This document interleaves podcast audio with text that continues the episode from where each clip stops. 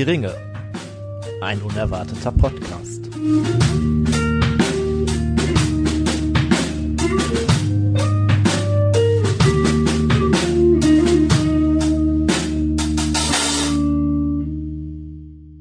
Hallo ihr Lieben, herzlich willkommen zu einer Zusatzsonderfolge von Hör die Ringe, ein unerwarteter Podcast.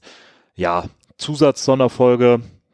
Wir haben das jetzt einfach mal so genannt, um äh, ein paar der uns gestellten Zuschauerfragen zu beantworten. Und äh, das werden jetzt mehrere ähm, Fachleute übernehmen. Ich werde immer die Fragen stellen und äh, diverse Fachleute, die ihr vielleicht äh, zu dem Thema äh, auch schon mal gehört und kennengelernt habt, werden euch darauf äh, Rede und Antwort stehen. Bier trinken wir auch noch, ne? Trinken Ja, wir Bier? ke- keine, Folge ohne Bier. Okay, also, sehr wo gut, kommen wir denn dahin? Ja. Hm. Heute haben wir von Grimbergen, ich weiß gar nicht, ist, gehört das Plus zum Namen? Ist das Plus Grimbergen Plus oder ist das nur Grimbergen? Ist das ein stummes Plus? Das ist äh, das sogenannte äh, belgische Plus und Ah. ich glaube, das muss mitgesprochen werden. Das ist ein Ch quasi, ne? Irgendwie sowas, Ich ja. weiß gar nicht, kommt das aus Flandern oder Wallonien? Egal. Da steht zumindest auf Französisch was drauf, ne? Ähm, wir haben heute das Grimbergen Blond. Wir hatten schon mal ein ähnliches aus der ähm, Kategorie. Das war, glaube ich, zur Gollum-Folge? Nee, ich meine, äh, zur Faramir-Folge hatten wir das. Ah, Die, die verschollene Folge, die vielleicht irgendwann mal auftaucht. genau, die noch irgendwann auf euch wartet und schon im Kasten ist. Aber äh, ja, und ähm, im Endeffekt, äh, da ich heute äh, ausnahmsweise mal das Bier mitbringe, ähm, habe ich gedacht, gut, wenn wir das eine getrunken haben, dann äh, trinken wir doch einfach das andere. Und äh, ja, diesmal ist es nicht Karamell, sondern blond. Wie schmeckt's dir? Ähm, das ist ja ein Ale. Und ich habe erstmal, also ich finde den ersten Geschmack ehrlich gesagt ein bisschen aggressiv. Er hat so ein bisschen was, ähm, was schon vergoren ist, aber dann wird es eigentlich relativ lecker. Also es ist ähm, sehr fruchtig, hätte ich gesagt, aber eher in einem äh, schon länger liegende Früchte-Sinne. Ja, Ähm, hm. Hat aber einen ziemlich leckeren Nachgeschmack. ja, finde ich auch. Eher ein Bier für den zweiten Schluck, hätte ich gesagt. Ja, bin ich bei dir. 6,7 pro, pro Prozent. Ähm, ah, ja, stimmt. Ich erinnere mich. äh, Die, die Story, die da hinten drauf steht, die, die werdet ihr vielleicht in der Faramir-Folge noch hören. Ähm, die Flasche ist so, ja, eine kleine Flasche, 0,33. Mit so einem äh, Vogel vorne drauf. Ich weiß gar nicht, wie der Vogel heißt. Vielleicht wird auch das in der nächsten Folge noch Erwähnung finden. Ja. Ähm, aber so vom Geschmack her, hm, finde ich tatsächlich, also sowas, vielleicht, das ist das dritte Bier, was ich an einem Abend trinken würde, würde ich sagen. Ich hätte gesagt, das erste und das zweite und danach auf jeden Fall was anderes. Aber ein, zwei davon kann man auf jeden Ja. Fall machen, wobei so als drittes zwischendurch auch nicht verkehrt. Aber Ja. für mich jetzt auch nichts, was man den ganzen Abend trinken kann. Ja.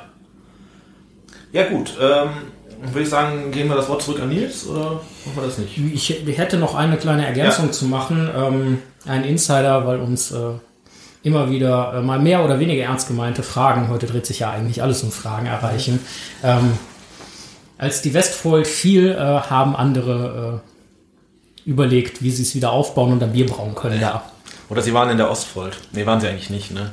Aber äh, ich, tatsächlich werdet ihr sehen, alle Fragen, die ihr uns stellt, werden irgendwann beantwortet. Und auch deswegen sagen wir, so alt, wie er immer tut, ist Stift Jerusalem auch nicht. Genau, exakt. Und um diese leidige Frage, wo Gondor war, als die Westfold fiel, ein für alle Mal zu beantworten, an gewisse Leute, die schon irgendwelche Nazi-Ghoul-Fragen und Vorschläge gemacht haben. Gondor war da, wo es immer war. In Gondor. Genau. Gut. Nils, machen wir weiter. Also, bleibt dran und viel Spaß.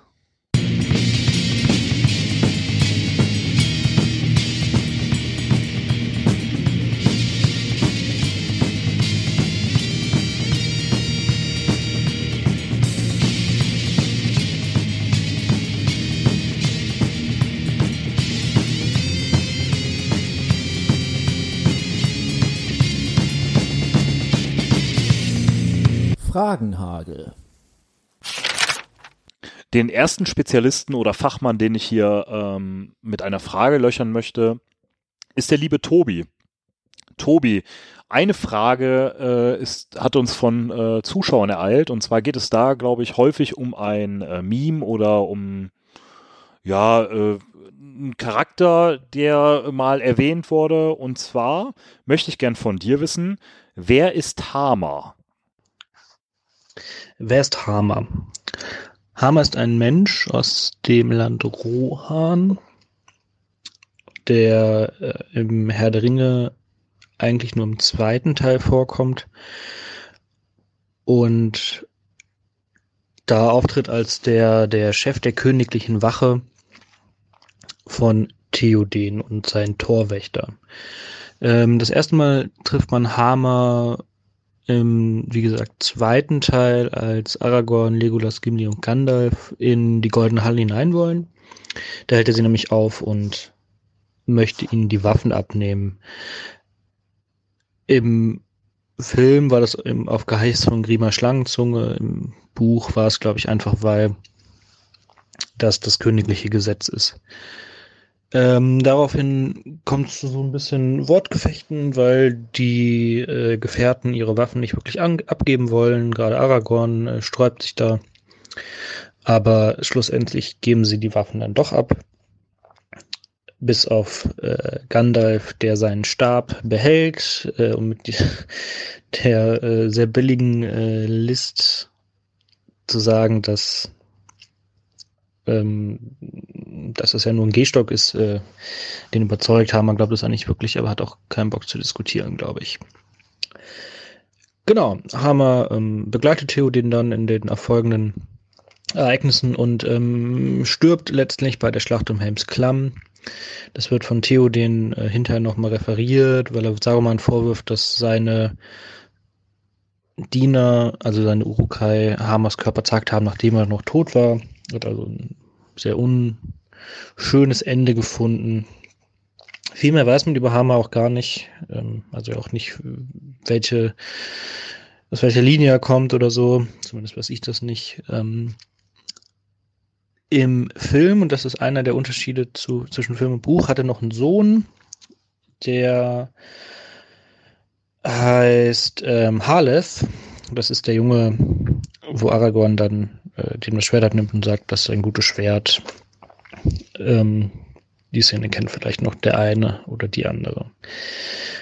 Ähm, genau, sonst gibt es noch einen Unterschied zwischen Buch und Film.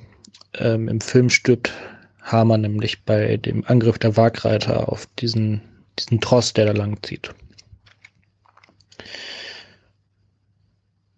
das ist, denke ich, so das, das Wichtigste zu Hammer. Wie gesagt, so super viel ist auch gar nicht über den bekannt. Der hat ja auch eine relativ kleine Rolle. Genau.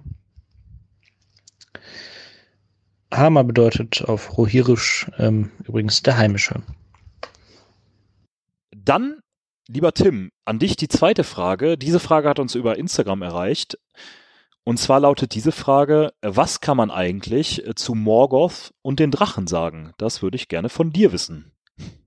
Ja, die Drachen und Tolkien, das ist so eine ganz hm, spezielle Geschichte. Vielleicht machen wir da auch noch mal eine etwas ausführlichere Folge zu, vielleicht wenn wir irgendwann mal im ersten Zeitalter sind. Aber was man so grundsätzlich sagen kann, ist, dass man eigentlich gar nicht genau richtig weiß, wie die so in dieses Konzept passen. Ich finde die teilweise sogar ein bisschen ähm, deplatziert. Es ist aber so, ja, die Drachen spielen natürlich schon eine wichtige Rolle. Also sowohl im ersten Zeitalter mit Morgoth als auch dann im dritten Zeitalter, man denke nur an den Hobbit oder Smaug. Ähm, also der Hobbit ist natürlich jeder Drache in dem Fall. Ähm, spielen ja dann doch eine etwas größere Rolle. Die Ursprünge sind gar nicht so richtig bekannt. Also jetzt in der Werksgeschichte, also wie sind eigentlich die Drachen nach Mittelerde gekommen? Ähm, man nimmt an, dass Morgoth sie gezüchtet hat. Vielleicht aus ähm, Adlern, das ist so ein bisschen so eine Geschichte wie mit den Trollen und den Ents oder den Elben und den Orks. Ähm, richtig klar ist das aber nicht. Die größten, meisten Lachen, Drachen, nicht Lachen, leben tatsächlich dann auch da, wo Morgoth äh, sich im ersten Zeitalter größtenteils aufgehalten hat, nämlich im Norden, im Norden. Ja, und äh, auch nach Morgoths Zerstörung leben sie halt noch da und ähm, ja, machen da so ihr Drachending, gehen aber natürlich immer so wie alles aus dem ersten Zeitalter so ein bisschen zurück. Grundsätzlich kann man sagen, ja, es gibt eigentlich so drei Arten von Drachen, nur unterschiedliche Unterarten. Ähm, das erste sind eigentlich so die, ja, Feuerschlangen, könnte man sagen, also Drachen, die durchaus Feuer speien können, aber nicht fliegen.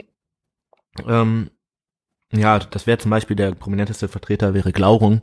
Das ist ein relativ ähm, wichtiger Drache im ersten Zeitalter, der äh, in der Geschichte von äh, Turin eine wichtige Rolle spielt. Ähm, ja, und diese Drachen haben halt so als Charakteristikum, dass sie äh, halt nicht fliegen können, wahrscheinlich so zwei Beine haben und so ein bisschen Wurm, Feuerspeiwurm mäßig an äh, muten mit so kleinen T-Rex-Armen.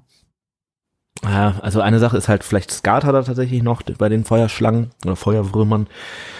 Äh, Fachbegriff ist übrigens Uroloki.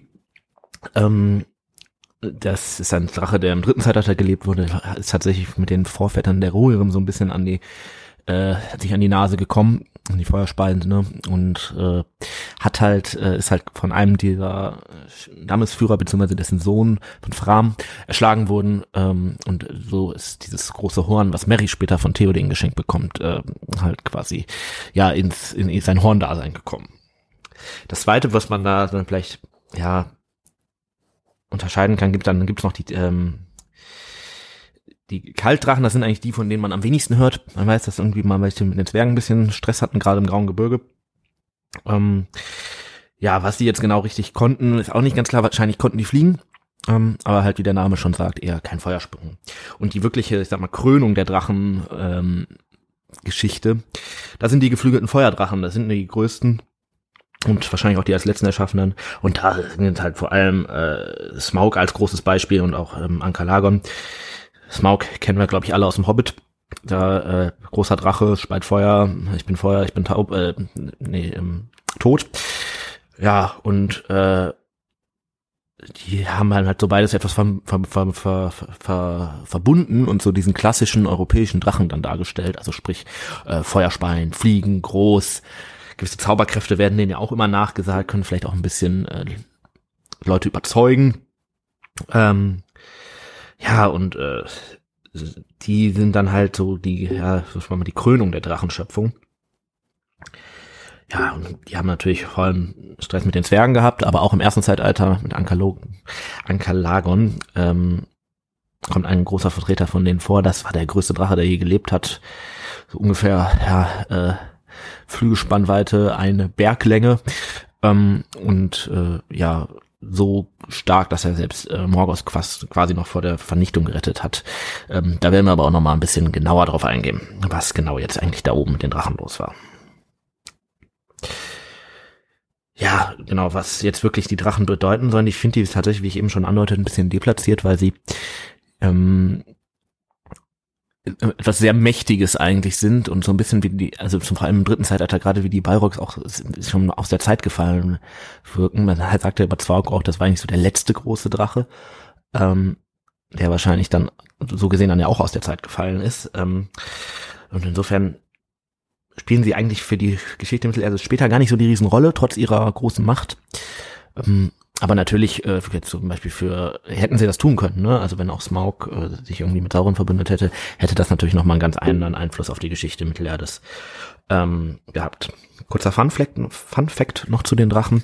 Die Drachen, äh, die Feuerspeienkonten hatten im Normalfall so heißes Feuer, dass das äh, auch sogar Ringe äh, schmelzen könnte, also Zauberringe. Ähm, was ja schon bemerkenswert ist, wenn man sich vorstellt, dass eigentlich die einzige andere Möglichkeit, die zu schmelzen, halt das Feuer des Schicksalsberges ist. Ähm, und das bedeutet ja schon, dass da dem eine gewisse Hitze auf jeden Fall innewohnen muss, aber halt auch eine gewisse ähm, ja, Zauberkraft. Tim, auch an dich die nächste Frage. Und zwar äh, kommt diese auch wieder über Instagram. Ähm, und wir äh, lassen uns ja auch nicht nehmen, über Low-Budget äh, Fanfilme oder ähnliches zu sprechen. Und deshalb die nächste und dritte Frage.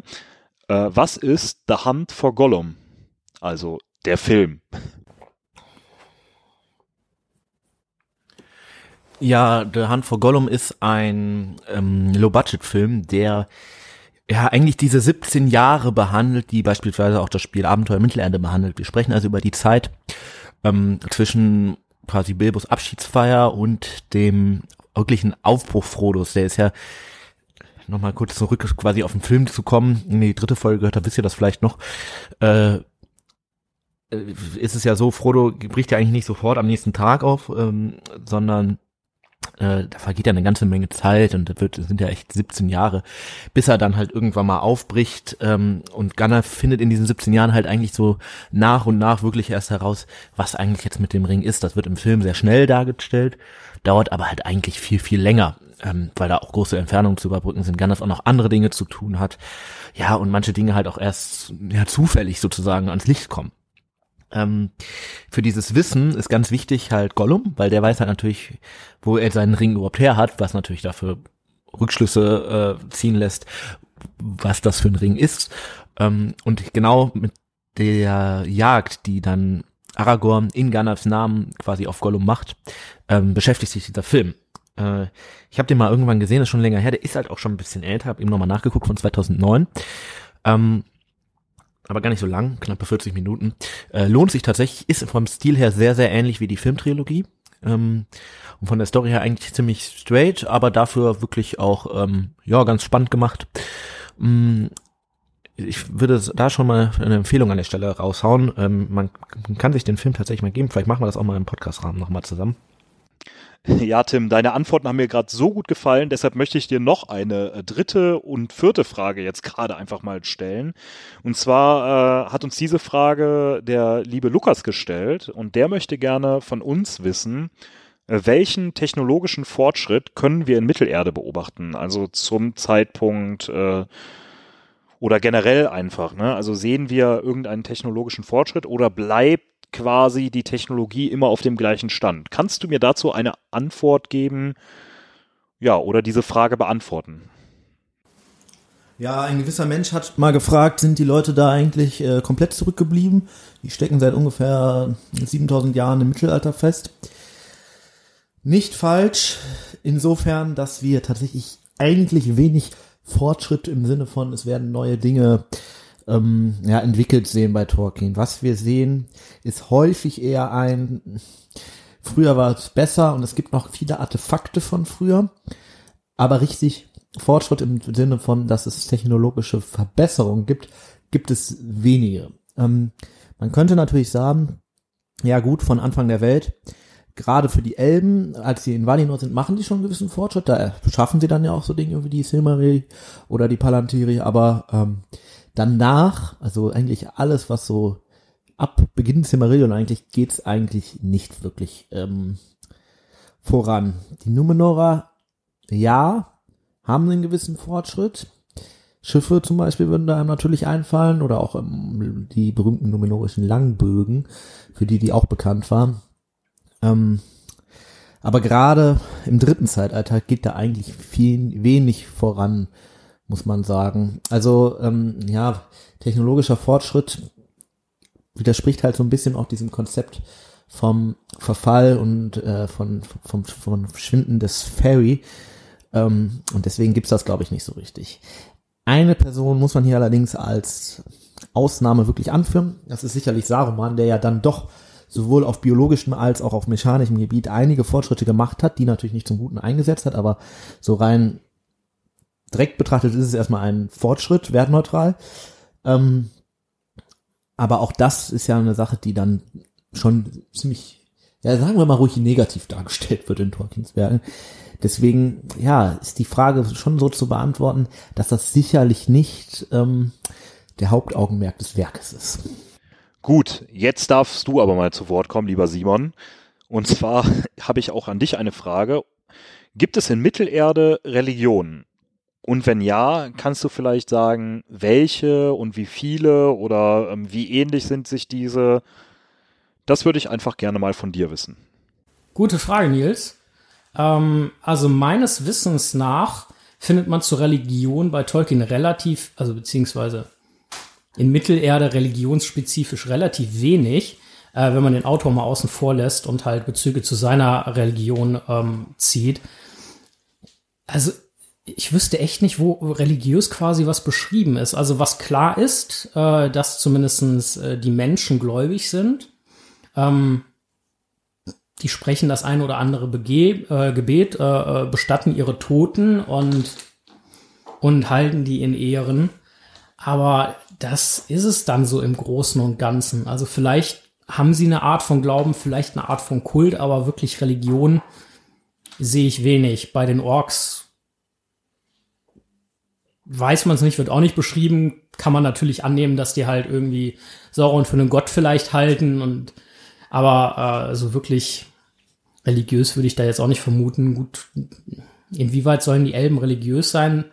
Könnte man annehmen, weil die halt eine Menge wissen, aber so so eine richtige Gottesanbetung betreiben die ja auch nicht, sondern rufen eher so ihre in Anführungszeichen Heiligen beziehungsweise halt äh, äh, Valar oder Ainur und so weiter an. So, oh Elberet, rette mich. Äh, for example. Äh, und bei den Hobbits ist es, glaube ich, auch nicht, nicht, nicht beschrieben oder so. Die feiern gerne Feste, aber ich wüsste nicht, dass davon eins irgendwie im religiösen Kontext steht. Also einen gewissen Glauben, das haben wir, glaube ich, auch schon mal angerissen in der äh, Schöpfungsgeschichtenfolge beziehungsweise Doppelfolge. Ein gewisser Glaube ist da, aber so wirklich Religion wird eigentlich nicht beschrieben.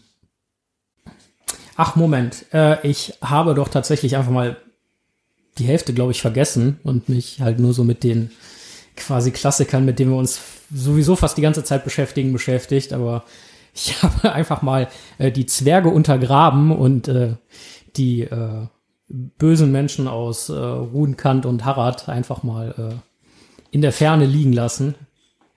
Ähm, wobei, äh, da gibt's eigentlich auch nichts wirklich Neues zu sagen. Eigentlich das, was ich äh, über die anderen Völker größtenteils gesagt habe, äh, trifft hier auch mehr oder minder zu. Äh, bei den, bei den Menschen, also den sogenannten bösen Menschen, Ruhnkant, Harad äh, oder auch bei den Dunländern, äh, wüsste ich jetzt nichts, aber die werden ja generell nicht besonders ausführlich beleuchtet. Äh, und bei den Zwergen, denke ich, ist es ähnlich äh, oder könnte es ein Stück weit ähnlich sein wie bei den Elben, dass da zwar ein gewisser Glaube oder bei den Elben vielleicht auch vielmehr ein gewisses Wissen vorhanden ist, aber so eine wirklich gottbezogene Religion oder, oder auch entsprechend äh, darauf gegründete Riten eher nicht. Und was ich vielleicht noch, oder beziehungsweise was ich gerne ergänzen möchte, ist, äh, dass es ja zumindest bei einigen Völkern äh, den Glauben an ein äh, Leben nach dem Tod oder im Tode gibt. Ne? Die äh, Goldene Halle von, äh, nicht Medulsit, äh, Mandos zum Beispiel. Naja, aber ich, aber wirklich Religion? Ich, ich denke nein. Ich sage nein. Die nächste Frage kommt von der lieben Jutta, die uns ja auch äh, tatkräftig unterstützt. Ähm, vielen Dank, liebe Jutta, auch an dieser Stelle für die Frage. Und zwar, ähm, diese Frage haben wir, glaube ich, schon mal angeteasert. Lieber Tim, dir möchte ich gerne diese Frage stellen, aber jetzt vielleicht mal genauer und explizit erklärt. Wie unterscheiden sich die Wege der Reisenden im Hobbit und im Herrn der Ringe? Gibt es, äh, welche Unterschiede gibt es dort und warum äh, wurden andere Wege gewählt als ähm, ja, im anderen Teil oder im anderen Buch eben. Ja, die Wege durchs Nebelgebirge führen tatsächlich oft ähm, zur Verwirrung, äh, weil das Nebelgebirge ist halt eigentlich ein ziemlich großes Gebiet und vor allem halt auch von oben nach unten, also Norden nach Süden, sehr, sehr groß. Breit ist es eigentlich nicht so wirklich, so ein bisschen ein umgedrehter VRR, falls äh, sich Leute hier in NRW auskennen ja, die Wege der ähm, Reisenden im Hobbit und im Herr der Ringe unterscheiden sich schon deutlich. Da ähm, kam ja tatsächlich auch so die Frage her, warum können eigentlich die im Hobbit da so einfach drüber gehen und die ähm, im Herr der Ringe ist das so ein, so ein Riesenproblem. Ähm, ich finde, dazu muss man sagen, zum einen natürlich ähm, ist das Ziel halt einfach ein anderes. Also ähm, der, die Reisegruppe im Hobbit will zum einsamen Berg der liegt halt woanders als Mordor, deswegen gehen die halt auch deutlich weiter nördlich, nämlich direkt bei Bruchtal eigentlich übers Nebelgebirge, über den Hohen Pass. Das ist ähm, der Pass, der eigentlich direkt da liegt und dann in Fortführung dann Richtung Osten führt. Ähm, und selbst da ist ja die Reisegruppe im Hobbit gar nicht so unbehelligt. Ne? Die werden ja auch von Orks überfallen, gefangen genommen äh, und so weiter. Ähm, das heißt, ganz so easy ist das für die auch nicht. Ähm, Andererseits muss man schon sagen, dass der Hohe Pass eigentlich so der sicherste Pass des Nebelgebirges ist. Der ist leider für ähm, die Reisegruppe im Herr der Ringe weniger eine Option, weil ähm, ja die halt erstmal eigentlich hauptsächlich nach Süden und nicht nach Osten müssen ähm, und deswegen weiter unten den Rothornpass nehmen wollen, der halt ja viele hundert Meilen weiter südlich liegt und weil gerade östlich des Nilsgebirges Saurons Einfluss schon relativ groß ist. Da ist der Düsterwald, da ist Dol Guldur ähm, und da ist das Wetter vielleicht auch nicht so gut. Gerade die, das ist ja noch ein anderer Aspekt, die Reisegruppe im Hobbit reist im Sommer, da geht es vielleicht ganz gut über so einen Gebirgspass zu gehen. Äh, Im Herr der Ringe haben wir aber Dezember, als sie das entschließen. Ähm, und ja, das ist halt dann ziemlich äh, kalt, ne? Und je weiter nördlich man ist, desto schwieriger wird es natürlich, den Pass zu überqueren.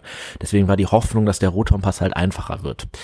Ähm, ja, und dann äh, gehen die im Herr der Ringe halt dann geplant über den Rothornpass, quasi als südlichere Alternative, dann am Ende doch durch Moria. Aber eigentlich muss man sagen, vielleicht wäre es gar nicht schlecht gewesen, wenn man trotz allem den, äh, ja, das Risiko eingegangen wäre, weiter im Norden über den Pass zu gehen, weil ich meine, auf dem Rothornpass gab es ja dann auch ziemlich viel Schnee. Deswegen äh, ist die Frage durchaus nicht unberechtigt. Ähm, muss aber sagen, dass sie tatsächlich, es gibt, gab nachvollziehbare Argumente auch für die Route, die man dann quasi im Herr der Ringe genommen hat. Das ist quasi dann die Frage, geht man das Dreieck einmal erst nach rechts und dann nach unten oder geht man einfach schräg nach rechts unten? Ähm, ja, und dann würde natürlich jeder erstmal einfach schräg nach unten rechts unten gehen. Gerade wenn die Zeit natürlich vielleicht ein bisschen eilt. Dann auch hier wieder eine äh, Zuhörerfrage, die uns über Instagram erreicht hat. Ähm, Lieber Simon, und zwar ist diese Frage vom Rico, den wir auch kennen, der auch tatkräftig oder sehr gut mit uns zusammenarbeitet und uns bei vielen Dingen hilft, wie beispielsweise Erstellung des Logos etc. und äh, auch ansonsten immer gute Tipps für uns parat hat. Und der hat gefragt, wäre es ohne Pippins Missgeschick möglich gewesen, ohne Zwischenfall durch Moria zu gehen? Simon, hast du eine Antwort darauf? Jein. Also ich denke, auf diese Frage gibt es in erster Linie viele Antworten und nicht die eine, weil es ja komplett spekulativ ist. Äh, Fakt ist, Pippin versenkt dieses Skelett halt ungeschickt im Brunnen, es entsteht ein Riesenlärm und die äh, Orks beziehungsweise Goblins werden auf die Gefährten aufmerksam. Auf der anderen Seite stellt am Anfang Gandalf ja direkt schon klar, äh, so lasst uns hoffen, dass uns auf unserem Fünftagesmarsch oder so durch Moria halt äh, unsere Anwesenheit unentdeckt bleibt. Insofern, ich, ich denke, Pippin hat viel dazu beigetragen, dass sie nicht unentdeckt blieben, aber ob sie gänzlich unentdeckt geblieben wären, das weiß ich nicht. Gerade weil sie auch durchs, durchs Zentrum von Casadum gegangen sind. Und ich kann mir nicht vorstellen, dass die Orks da grundsätzlich weit weg sind, wenn sie die Städten der Zwerge schon eingenommen haben. Also ich persönlich vermute, früher oder später wären sie wohl entdeckt worden, weil halt auch die Frage bleibt, wäre nicht irgendjemand gegebenenfalls mal gegen einen Stein gestoßen und wäre der die Treppe runtergefallen oder hätte Gimli eine von seinen vielen Äxten verloren vielleicht oder anderweitig rumgepoltert. Äh, ja, es wird, es wird ja, glaube ich, sowohl beschrieben, wie es auch im Film dargestellt wird, dass äh, Gimli am Grabe Balins äh, ja auch in, in Schmerzensrufe quasi ausbricht, äh, was ja nicht gerade leise ist. Insofern kann ich dir am besten eigentlich nur meine persönliche Meinung dazu geben. Meine persönliche Meinung ist, vermutlich wären sie nicht unentdeckt geblieben. Aber wie gesagt, reine Spekulation. Darf ich, darf ich dazu kurz noch hier, äh, wie nennen wir, sagen wir immer, eingrätschen, einhaken? Grätschen, Grätschen, ja, dafür, danke, ich muss, ich brauche mal so ein Wörterbuch. Ähm, nur eine Frage, glaubst du nicht, es ist auch so, die sind ja schon so, ich sag mal, gesuchte beziehungsweise gejagte und irgendwie sind ja Saurons Pläne auch so ein bisschen darauf ausgelegt, dass sie durch Moria gehen mit dem Wolfsangriff und dem Problem am Karadras und so weiter. Also ist es nicht auch so, dass die Orks ein Stück weit auf sie gewartet haben, beziehungsweise sie gesucht haben? Ja, schon. Aber auch da ist die Frage, wie läuft da quasi der Nachrichtenverkehr? Die Orks bleiben ja zumindest tagsüber in den äh, Minen beziehungsweise Höhlen und trauen sich nur nachts heraus. Und die Ereignisse, die du gerade beschrieben hast, sind ja doch relativ, relativ kurzfristig aufeinanderfolgend. Ähm, wie schnell das zu denen durchgedrungen wäre, dass sie da durch Moria definitiv kommen, ist halt die Frage. Er trägt mit Sicherheit nicht dazu bei, dass äh, die Gefährten da unbemerkt durchkommen. Äh, eine andere Frage, die ich mir stelle, äh, oder ist einfach, was wäre passiert, wenn die Gefährten von den Orks gefunden worden wären und der Balrog nicht aufgetaucht wäre?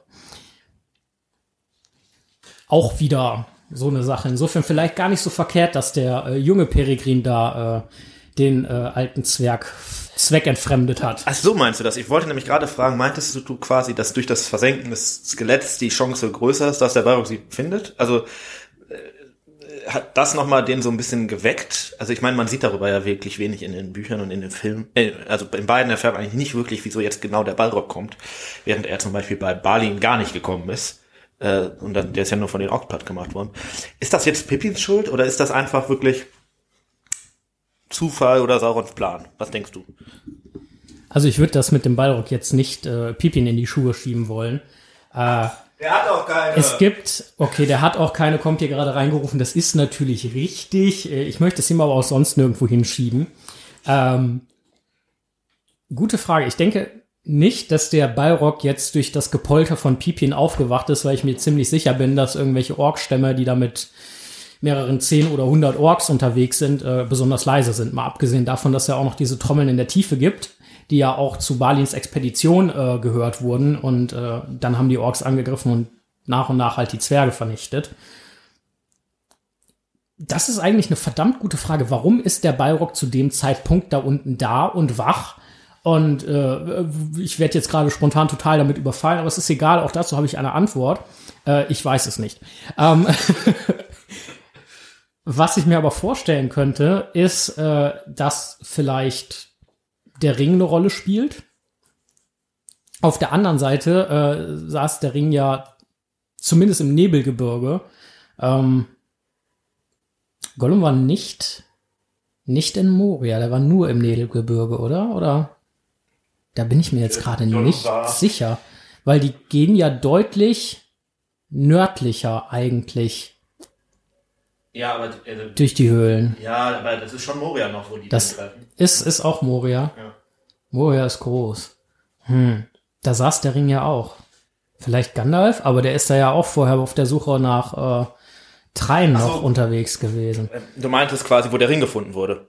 Das ist nicht Moria. Das sind die, ist die Orkstadt. Ja, ja. Achso, Entschuldigung, ja. Nee, deswegen, ich wollte schon meinen, die sind ja äh, deutlich. Nee, nee, ich war bei den, äh, war jetzt bei Torins Gemeinschaft und wo Gollums Höhle ist und, und, und Bilbo den Ring gefunden hat. Und jetzt war ich irritiert, weil ich meine auch, das ist ja nicht Moria. Gut. Wunderbar. Äh, Tim hat mich verwirrt, aber das macht er ja dauernd, also klare Kiste. Nee, aber dann könnte es halt tatsächlich der Ring sein, der dieses uralte Böse irgendwie anzieht, weil sehr mächtiges Artefakt. Und äh, vielleicht so der potenziell letzte Balrog im Mittelerde, den es dann doch kitzelt. Ah, Morgor ist weg, alles scheiße, aber Sauron kenne ich. Moment, das stinkt geradezu nach dem, dann äh, gucke ich doch mal. Ja, schwierig, schwierig. Äh, in- ins kalte Wasser äh, quasi selber reingesprungen und äh, hoffentlich einigermaßen brauchbar rausgekommen.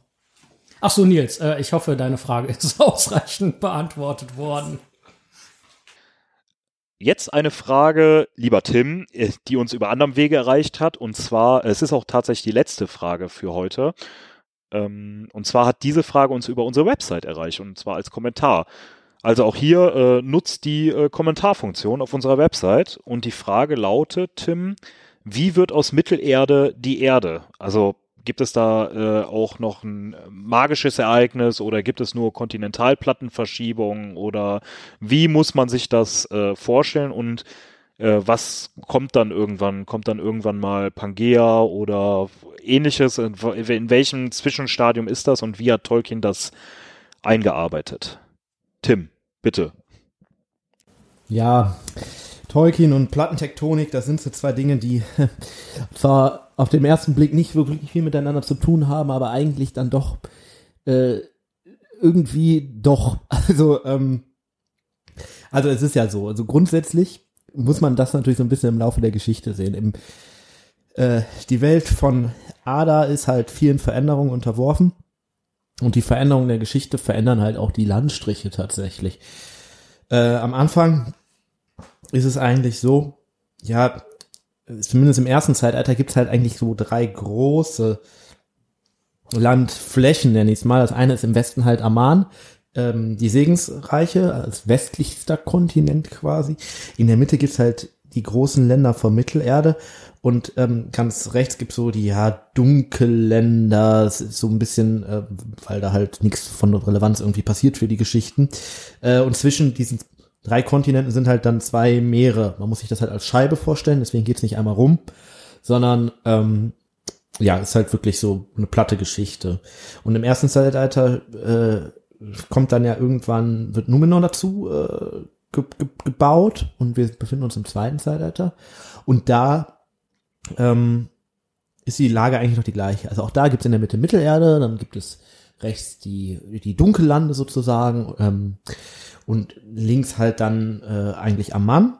Ähm, und erst am Ende des zweiten Zeitalters, als Numenor dann schließlich untergeht, wird aus äh, dieser Scheibe, die ich eben beschrieben habe, ähm, eine Kugel. Und die westlichsten Länder Amman werden quasi rausgerückt aus der Welt. Man könnte fast sagen, sie schweben, schwebt dann irgendwo im Weltall. Ähm, haben auf jeden Fall die Sphären der Welt im Sinne von der Weltkugel verlassen. Ähm, und in der Mitte bleibt halt äh, zum einen halt Numenor über, äh, Numenor Mittelerde über. Und die ist so der bestimmte Komplex. Und das ist dann eigentlich das, was, wenn man jetzt Tolkien folgt, ist daraus dann ja irgendwann unsere Welt geworden. Dann, dann am Ende auch ähm, der, ja, ich sag mal, größte Landkomplex unseres Planeten ist, also sprich Asien, Europa und Afrika, so als zusammenhängende Masse. Ähm, die Lande, wo der Herr der Ringe spielt, sind dann größtenteils Europa, so vom der vom Gedanken her, also das Auenland liegt dann zum Beispiel so auf Höhe von ähm, Großbritannien, wie sollte es anders sein? Gondor eher so auf Höhe von Italien. Ähm, und das heißt halt, alles, was so Richtung Harad geht, ist dann eigentlich schon afrikanisches ähm, Gebiet. Ähm, ja, und äh, nach Osten hin geht's dann quasi bis nach, ähm, nach Asien hinein. Diese Südlande, Dunkellande, die ich eben meinte, die im Osten waren, die gibt's dann immer noch. Die werden dann so ähm, am Ende wahrscheinlich irgendwie, könnte man meinen, da erkennt man die ersten Umrisse Indiens ähm, und auch vielleicht Australiens ähm, drin. Ja, und äh, tatsächlich mit dieser Wandlung der Welt, mit dem Untergang von Numenor, wird dann auch noch ähm, im Westen neue Lande quasi hinausgehoben. Das ist dann, ja, wie soll das anders sein, Amerika. Ähm, das ist natürlich so ein bisschen schwierig zu sehen, weil natürlich zum einen die Dimensionen nicht ganz passen mit unserer Welt ähm, und zum anderen halt äh, dieses Konzept so die Plattentektonik etwas vernachlässigt. Also klar, okay, also auch so wie Tolkien sich das vorgestellt hat, wenn man die Karten sieht, wird wahrscheinlich Indien irgendwann an Asien her herangestoßen sein. Aber ansonsten sind halt eigentlich die ähm, ja die Kontinente schon so fertig geformt, wie sie dann heutzutage auch aussehen, ähm, was sich natürlich mit dem Konzept der Plattentektonik ein bisschen widerspricht. Ähm, und äh, man könnte jetzt, wenn man es platt machen wollte, um das zusammenzufassen, sagen, ja, gibt es sicherlich äh, einen Zusammenhang, ganz heruntergebrochen, ähm, Europa ist quasi der Nordwesten Mittelerdes, was dann links davon kommt, ist quasi der Atlantik. Und davon kommen dann neue Länder, die erst im dritten Zeitalter ja ähm, gebildet wurden. Und äh, ja, Harad ist halt Afrika und alles, was Richtung Osten geht, eher Asien und Australien spielt da wie übrigens ja auch in der europäischen Geschichte zu großen Teilen, äh, eigentlich keine große Rolle. Ja, lieber Tobi, Tim und Simon, ich möchte mich ganz herzlich bei euch bedanken für die Beantwortung der Fragen, aber auch an die Fragenstellenden, die uns ja äh, so weiter mit äh, Stoff versorgen, äh, die wir, über die wir uns Gedanken machen können. Und ähm, vielen Dank für eure Fragen. Vielen Dank an euch drei für die Beantwortung, die ihr so toll gemacht habt. Und ich möchte einfach nochmal Werbung machen. Ihr habt ja gemerkt, über welche Kanäle es möglich ist, uns Fragen zu stellen. Natürlich immer persönlich, wenn man uns sieht. Über Instagram, über die Kommentarfunktion auf der Website oder natürlich auch als Mail oder auch als WhatsApp-Nachricht, wenn ihr unsere Nummern habt, selbstverständlich oder über sonstige Messenger-Systeme.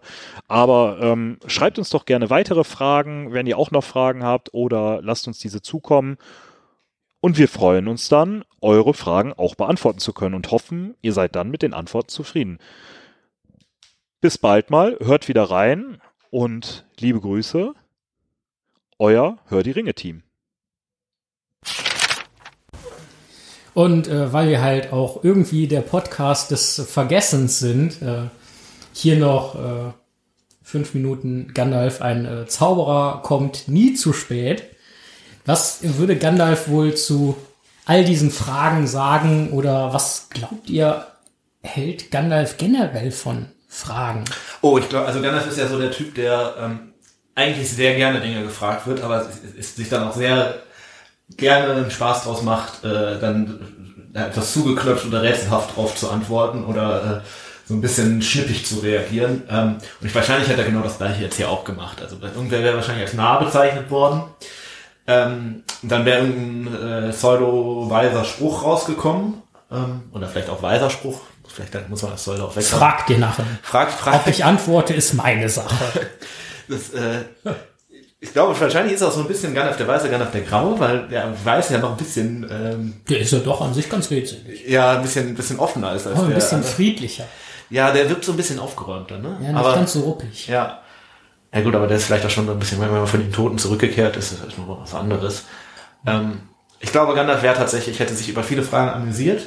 Einige Leute wären so ein bisschen in ein ähm, dummes Licht gestellt worden. Ähm, aber auch das wäre Teil des Amüsements Die, gewesen. die sein. Fragenden oder die Antwortenden? Ich glaube sowohl als auch. Oh, Ja. ja, ja. hm. So viel dazu.